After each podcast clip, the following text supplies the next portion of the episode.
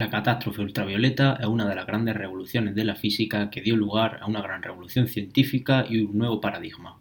Buenas, bienvenido, ¿qué tal? Y hoy vamos a hablar de el cuerpo negro, de la radiación del cuerpo negro, de la catástrofe ultravioleta, que es bien conocida. Eh, realmente esto se conoce ampliamente, se ha hablado mucho de ello porque fue una época muy interesante, pero hoy quiero darle un sentido más fuerte a todo esto, ¿no? Porque mucha gente tiene más o menos la idea de qué es, saben más o menos qué pasó y por qué se llama catástrofe ultravioleta, pero hoy vamos a intentar que se comprenda de una mejor manera. Porque es importante no solo conocer, sino saber. Saber y conocer no es lo mismo, o puedo interpretarlo de forma diferente, y quiero que aprendáis de verdad lo que esta etapa, en qué contexto ocurre. Estamos a finales del siglo XIX, principios del XX. Ya se había empezado a, estudiar la materia, ya se había empezado a estudiar la onda, se sabía que la luz eh, era una onda, había indicios al menos de que era una onda, pero todavía faltaban algunas incógnitas, se decía que la física estaba acabada, que ya se sabía todo, simplemente quedaban pequeñas discrepancias, como la del cuerpo negro, algunos problemas más de la física por resolver, pero ya está todo, hasta físicos muy importantes dijeron que ya no quedaba nada más y que simplemente quedaba sacar más decimales experimentalmente. Entonces, en este contexto llega la catástrofe ultravioleta. Primero, para antes de meternos, tenemos que saber los tipos de radiaciones con los que interactúa la materia, que son principalmente tres, aunque hay más, repito. Hay más, pero con estos tres nos va a bastar. Primero, la radiación se refleja con un espejo, la radiación, la luz, al la radiación es onda electromagnética, estamos hablando, o partícula, se refleja. Como la luz, por ejemplo, un espejo, pues se refleja sin más, se refracta cuando la luz pasa al agua, por ejemplo. Estoy hablando de la luz porque es el ejemplo más sencillo, pero la radiación, estamos hablando, cuando hablamos de radiación, estamos hablando tanto de partícula alfa, como de partícula beta, como partícula gamma, que sería la luz. Bueno, cuando la luz pasa de un medio a otro se refracta, es decir, eh, pasa con un ángulo y se desvía con otro. El ángulo de incidencia sobre el agua y el ángulo de refracción no es el mismo se desvía. Por eso la pajita la vemos curvada, ¿no? Eso ya supongo que tú lo sabes, pero bueno. Eh, pero hay otra manera, que es emitir y absorber radiación. Todos los cuerpos emiten radiación y la absorben. Por ejemplo, si yo veo algo amarillo, es porque está absorbiendo todo el espectro visible, menos el amarillo, que lo está reflejando.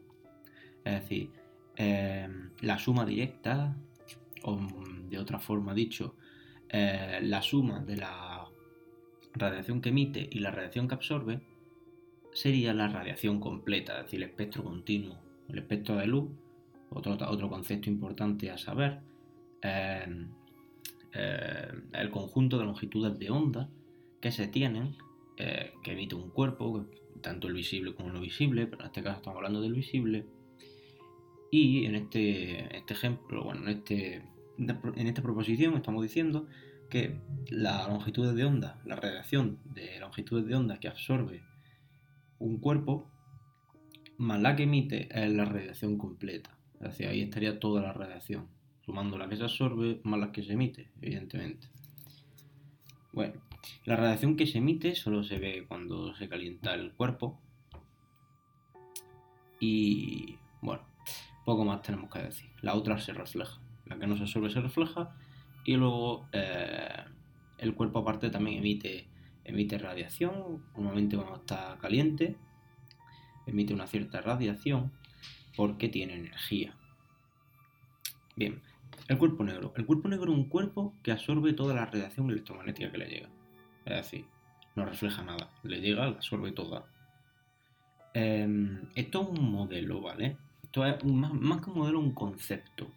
Cuerpo negro como concepto. Ahora, el cuerpo negro como modelo podemos hacerlo de varias maneras. Es decir, podemos construir un modelo de cuerpo negro que, sea, que tenga las condiciones que queremos. En, este caso vamos a decir que el cuerpo negro es una cavidad a la que le entra radiación del exterior, pero no sale prácticamente nada reflejado. Solo sale la radiación emitida que absorbe previamente.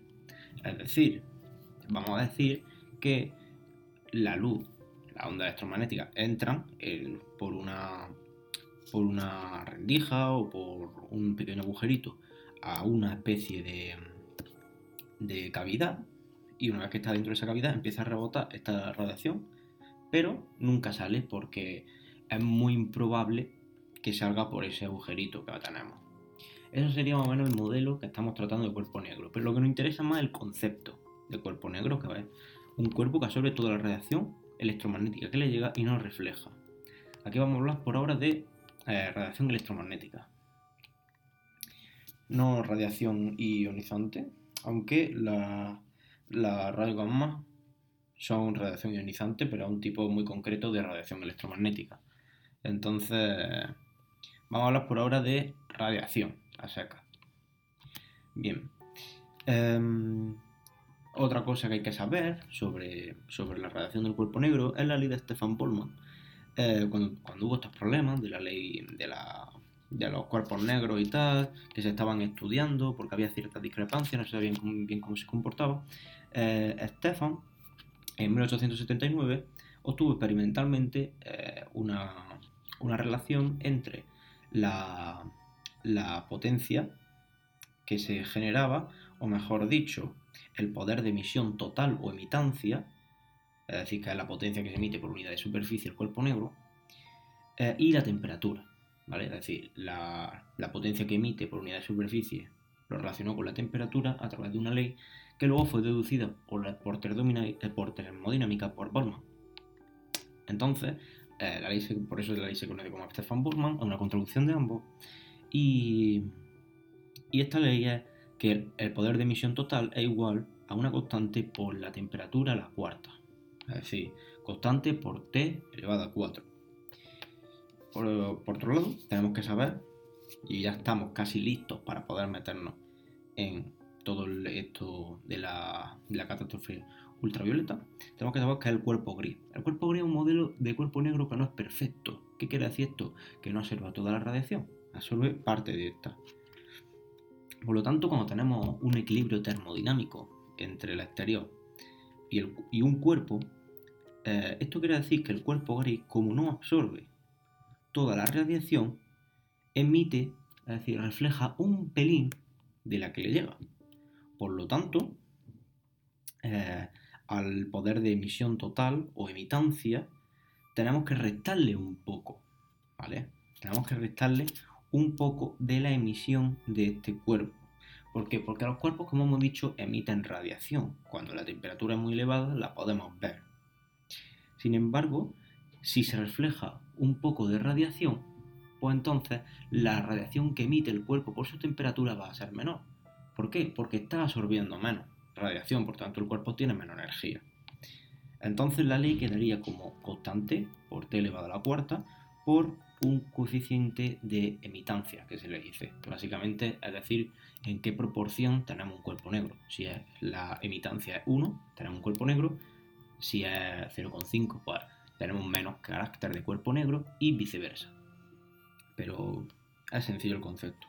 Por último, y ya acabamos para meternos en lo que pasó, es el concepto de emitancia espectral. La emitancia espectral es la emitancia, el poder de emisión total por unidad de longitud. Longitud de onda. Es decir, nosotros tenemos el poder de, emisión total, por un lado, que es la potencia que se emite por unidad de superficie. La potencia, como ya sabéis, es la energía por unidad de tiempo.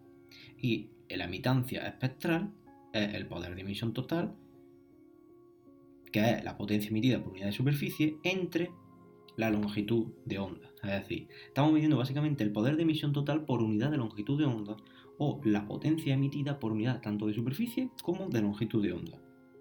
Por tanto, así podemos estudiar cuánto poder, cuánto, cuánta radiación se está emitiendo por cada una de las longitudes de onda y así podemos comprobar eh, en, qué, en qué tonos vamos a ver. Por ejemplo, eh, si yo tengo un cuerpo muy caliente que no actúa como un cuerpo negro, pero absorbe casi toda la luz por el material que sea, pues podemos aproximarlo a un cuerpo negro y estudiarlo y saber qué radiación va a emitir y en qué frecuencia y tal. Esto es em, en qué longitud de onda, perdón, aunque podemos relacionar la longitud de onda con la frecuencia. Pero aunque esto sea eh, complicado y parezca que no tiene mucha trascendencia, era uno de los problemas que quedaban en la física que trascendió a una nueva teoría, como vamos a ver ahora.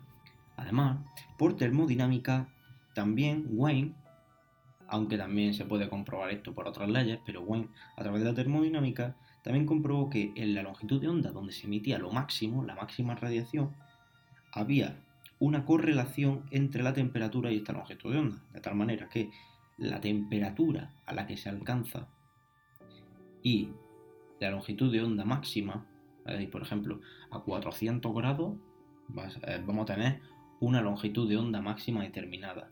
¿Cuál es la relación entre la temperatura de un cuerpo, un cuerpo dado y su longitud de onda máxima? Pues hay una correlación y se halla que la longitud de onda máxima por la temperatura a la, temperatura a la que estamos estudiando esta longitud de onda máxima es 2,89 por 10 elevado a menos 3 metros por Kelvin. Tampoco es muy relevante el número, pero hay que saber que hay una cierta correlación. Esta se llama ley de desplazamiento de Wien. Wien se escribe para los que no, eh, los que no lo sepan. Bien, ahora bien, una vez que ya sabemos esto, vamos a meternos con dos modelos. Es decir, centrémonos. Tenemos que si estamos estudiando cuánta radiación se emite por longitud de onda en un cuerpo negro, eh, sabemos que hay un gran problema porque nadie no se entiende bien eh, cómo funciona la radiación del cuerpo negro, en qué longitud de onda emite, por qué emiten esa longitud de onda, por qué se, eh, se ven las curvas que se ven, porque normalmente se ve una curva que asciende en un punto y luego baja y crea una asíntota en el cero, emitiendo en longitudes de onda cada muy muy muy alta, pero de forma continua. Y también se ve lo mismo con longitudes de onda baja, depende del cuerpo. Entonces, ¿por qué se ve esto? ¿Por qué, eh, ¿por qué esta curva? ¿no? Entonces se quería predecir, lo que se intenta aquí predecir es una ley que diga exactamente en qué longitud de onda vamos a encontrar X radiación. Es decir, el poder de emisión total por unidad de longitud o la emitancia espectral que vamos a tener en cada punto de longitud de onda para cada temperatura. Hay que relacionar estas tres cosas. La emitancia espectral, la temperatura y la longitud de onda. Para esto llega eh, Rayleigh-Jean, la ley de Rayleigh-Jean. Rayleigh-Jean hicieron un modelo para poder determinar esta emisión, este poder de la emisión espectral, y se deduce a partir de conceptos de física clásica, es decir, no estamos en física moderna, no estamos en relatividad, estamos en cuántica, todavía no han llegado, pero llegarán pronto. Primero, en su modelo, para hacer su ecuación, em, eh, concibe o interpreta diferentes cosas, ¿vale? Es decir, hace diferentes hipótesis con lo que construye su modelo. La primera es que la cavidad está en equilibrio termodinámico.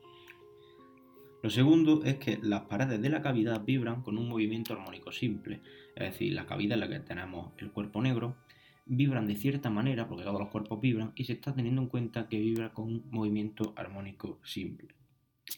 Por otro lado, también interpreta que la emisión y absorción provoca que solo haya ondas estacionarias en la pared y que tenemos aparte una distribución que se conoce como distribución de Maxwell-Boltzmann, no muy interesante aquí, es una ley de, física estadística que mm, es bien usada, la termodinámica se basa o tiene gran correlación, eh, gran relación con la, con la, con la termodinámica, por lo tanto, bueno, simplemente que se sepa que se usó esa ley, quien quiera ampliar, ya he dicho que es la distribución de Maxwell-Boltzmann. Boltzmann se deletrea B-O-L-T-Z-M-A-N-N. Y, por otro lado, eh, a partir de este modelo, haciendo eh, diferentes, tomando diferentes datos y de forma teórica, se halla una ecuación, que es la ecuación de Rayleigh-Jeans, que, dice que la emitancia espectral es 2pi por la velocidad de la luz por una constante por la temperatura partido eh, lambda a la cuarta. Esta constante se conoce como constante de Boltzmann, aunque tampoco es muy relevante. Y lo que se obtiene cuando se compara eh, esta ley teórica con el modelo del cuerpo negro es que para longitudes de, onda muy muy alta, si se consigue una buena, una buena adaptación a la curva, a la curva experimental, pero para longitudes de onda eh, cercanas al, infrarrojo y, y, menores, pues lo que vemos es que no se llega a un... no se es preciso. De hecho, es muy, muy, muy impreciso a partir de, estamos hablando de infrarrojo más o menos. Por lo tanto, esta ley solo era válida para longitudes de onda alta. Y aquí viene la parte de catástrofe ultravioleta, que es bastante gracioso, y es que a partir del infrarrojo, más, más o menos, eh, tirando ya para el visible y tal, eh, sobre todo el ultravioleta, eh, la curva teórica que se alcanza hace que, que, esta longitud de onda emitan de forma casi infinita. Es decir, que emitan una barbaridad. Es decir, que su emitancia espectral sea muy, muy, muy alta. Esto se conoce a catástrofe ultravioleta porque si esto fuera así, todos moriríamos. Porque a partir del ultravioleta estamos hablando de radiación que es imposible para la vida, ¿no? Por eso se conoce como catástrofe ultravioleta. Ahora todo tiene sentido. bueno, no voy a parar aquí, evidentemente y vamos a acabar con esta pequeña historia de cómo se solucionó y a partir de otro modelo más que se estudió que fue la ley de Wayne antes de que llegue a llegar a la ley definitiva. Estas son pequeños, pequeñas leyes que se, que se estudiaron y tal, la más importante. Evidentemente hay más, se puede ampliar. Bueno, después de, de la ley de Stefan Boltzmann, eh, Wayne, aparte de, esto, de esta ley de desplazamiento de Wayne, a través de la termodinámica. También hizo un estudio experimental a partir de, ciertos datos y a partir del estudio de Stefan Boltzmann.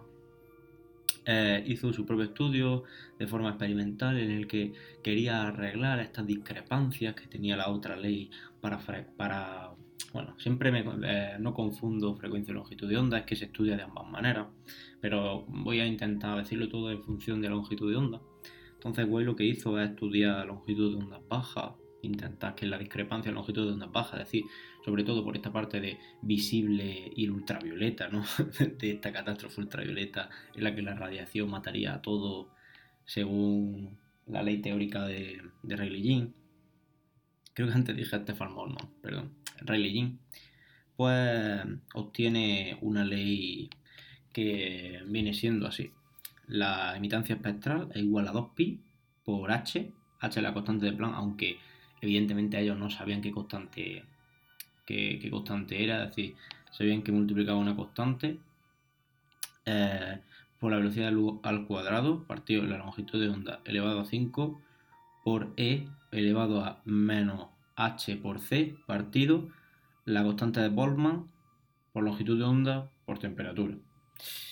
Entonces, tampoco es muy relevante la, ley en, plan, eh, quiero decir, los datos en sí o como la ley que sea 2pi por no sé qué, no es muy relevante, simplemente hay que saber aquí lo que es importante realmente es conocer que esta ley, la ley de Wayne, funciona mejor en general que la ley de Religion, no tiene crecimiento desorbitado, va muy muy bien para longitud de onda muy baja, al contrario que las de Rayleigh que iban bien para longitud de onda alta en comparación con las leyes experimentales, con los datos experimentales que se, que se conocían, a X temperatura de, de, la longitud de onda en el eje de la X normalmente y la emitancia espectral en el eje de la Y, en una gráfica, y se ajustaba bien a la gráfica de longitud de onda alta, la de Rayleigh.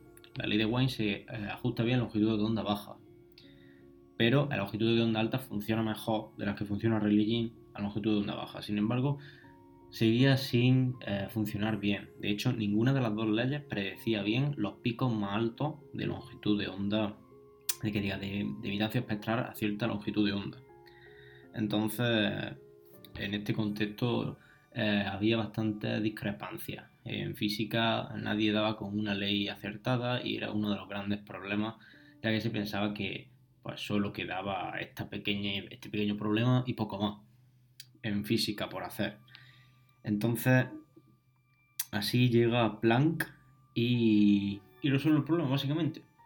Porque Planck supone, hace las mismas suposiciones que Rayleigh, pero dice, las paredes no se van a mover con un movimiento armónico simple en el cual puede tomar todos los valores.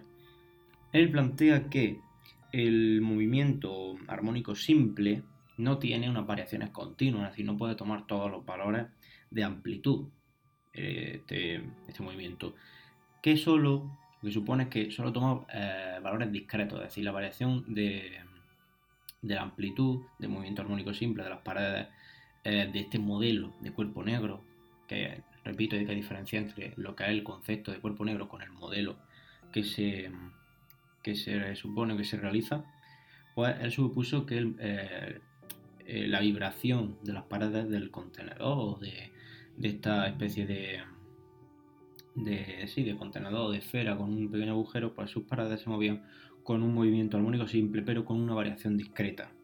A partir de esto, escribe dos postulados. El primero es que la energía está cuantizada. La energía es una constante, que, es un número entero, n, que puede tomar eh, valores desde negativo a positivo, aunque solo tiene sentido físico valores positivos, es decir, puede tomar 1, 2, 3, 4. todas esas veces, la longitud de onda o frecuencia, vamos, vamos a decirlo a partir de la frecuencia, eh, la frecuencia por una constante que es la constante de Planck. Entonces, de tal forma que la energía está cuantizada y la energía sería igual a n por h por la frecuencia, siendo n, pues un número de veces, por eso está cuantizada en, un cuanto, en dos, en tres, en esos cuantos, en esa n, en ese número, por h por frecuencia. Y el segundo postulado es que un incremento de, energía, pues como bien estamos suponiendo aquí, sería n más 1 por h por frecuencia menos n por h por frecuencia. Es decir, los aumentos de energía entre un, un cuanto y otro, pues sería h por frecuencia por la frecuencia que tenga el, en este caso este oscilador. Entonces de esta manera se deduce la ley de Planck, que, que se puede expresar en forma, en forma de frecuencia a partir de un, de un jacobiano y tal. Bueno, esto es parte de, de, análisis, no creo que todo el mundo lo sepa, cambio de variable y tal se puede expresar a través de la frecuencia, pero para que tampoco hay que falta complicarse, para que quede claro, tenemos que, simplemente usar la longitud de onda. No, la relación con la frecuencia creo que un poco innecesaria aquí. Y para que lo sepáis, eh, esta ley, la ley de Planck, dice que, la emisión del cuerpo negro que se ajusta perfectamente a la realidad, es decir, sí, está cuantizada en las paredes, pues que esta emitancia espectral es igual a 2pi por h por c eh, al cuadrado partido la longitud de onda a la quinta por 1 partido E elevado a h por c partido longitud de onda por k sub b, que es la constante de Boltzmann, por t, todo eso menos 1 en el denominador. Es decir, tenemos una relación por fin entre la emitancia espectral, la temperatura y la longitud de onda, con unas ciertas constantes, pero al final lo único que nos varían son esas tres cosas. Es decir, que podemos decir a qué temperatura, en una, en una temperatura de un cuerpo, en qué longitud de onda vamos a tener el pico máximo y qué emitancia espectral vamos a conseguir. La ley de Planck explica tanto esto como la ley de Stefan Boltzmann, que es un caso particular para frecuencia alta, como la ley de Wayne, que, es un caso para frecuencias bajas, como creo, creo que otra vez he confundido. La ley de Stefan Boltzmann es la de la de la constante por, por t a la cuarta, que es la, la, emitancia total, es decir, la emisión total, o, la emisión em, esta emisión espectral por, longitud de onda. Eh, que de tal forma que tendríamos una constante por t, a la cuarta. Explica esto, explica la ley de Rayleigh y de Wayne, que son casos particulares para longitud de onda alta y baja, y explica la ley de desplazamiento de Wayne. La ley de desplazamiento de Wayne, básicamente, es lo que, lo que os decía, de que con una cierta temperatura podemos saber eh, que la longitud de onda máxima donde vamos a tener el pico máximo por la temperatura la que estamos estudiando, va a ser igual a una constante. Por lo tanto, vamos siempre a saber en qué punto va, a estar, va la longitud de onda máxima. Pues esto también lo describe porque describe perfectamente la curva de la relación de longitud de onda y emitancia espectral para una temperatura dada. Por lo tanto, la ley de Planck también lo explica. Eh, puede que me haya, me haya confundido en algunas cosas, lo siento, pero hasta aquí, hasta aquí está todo. lo estoy diciendo un poco de memoria. Entonces, eh, si he tenido, si alguien detecta algún fallo o algo que no ha comprendido, que me lo, que me lo escriba en, el correo, eh, o que comente y tal. Un me gusta te agradece y una suscripción también porque me ayuda a posicionarme en los rankings y que llegue a otra gente este podcast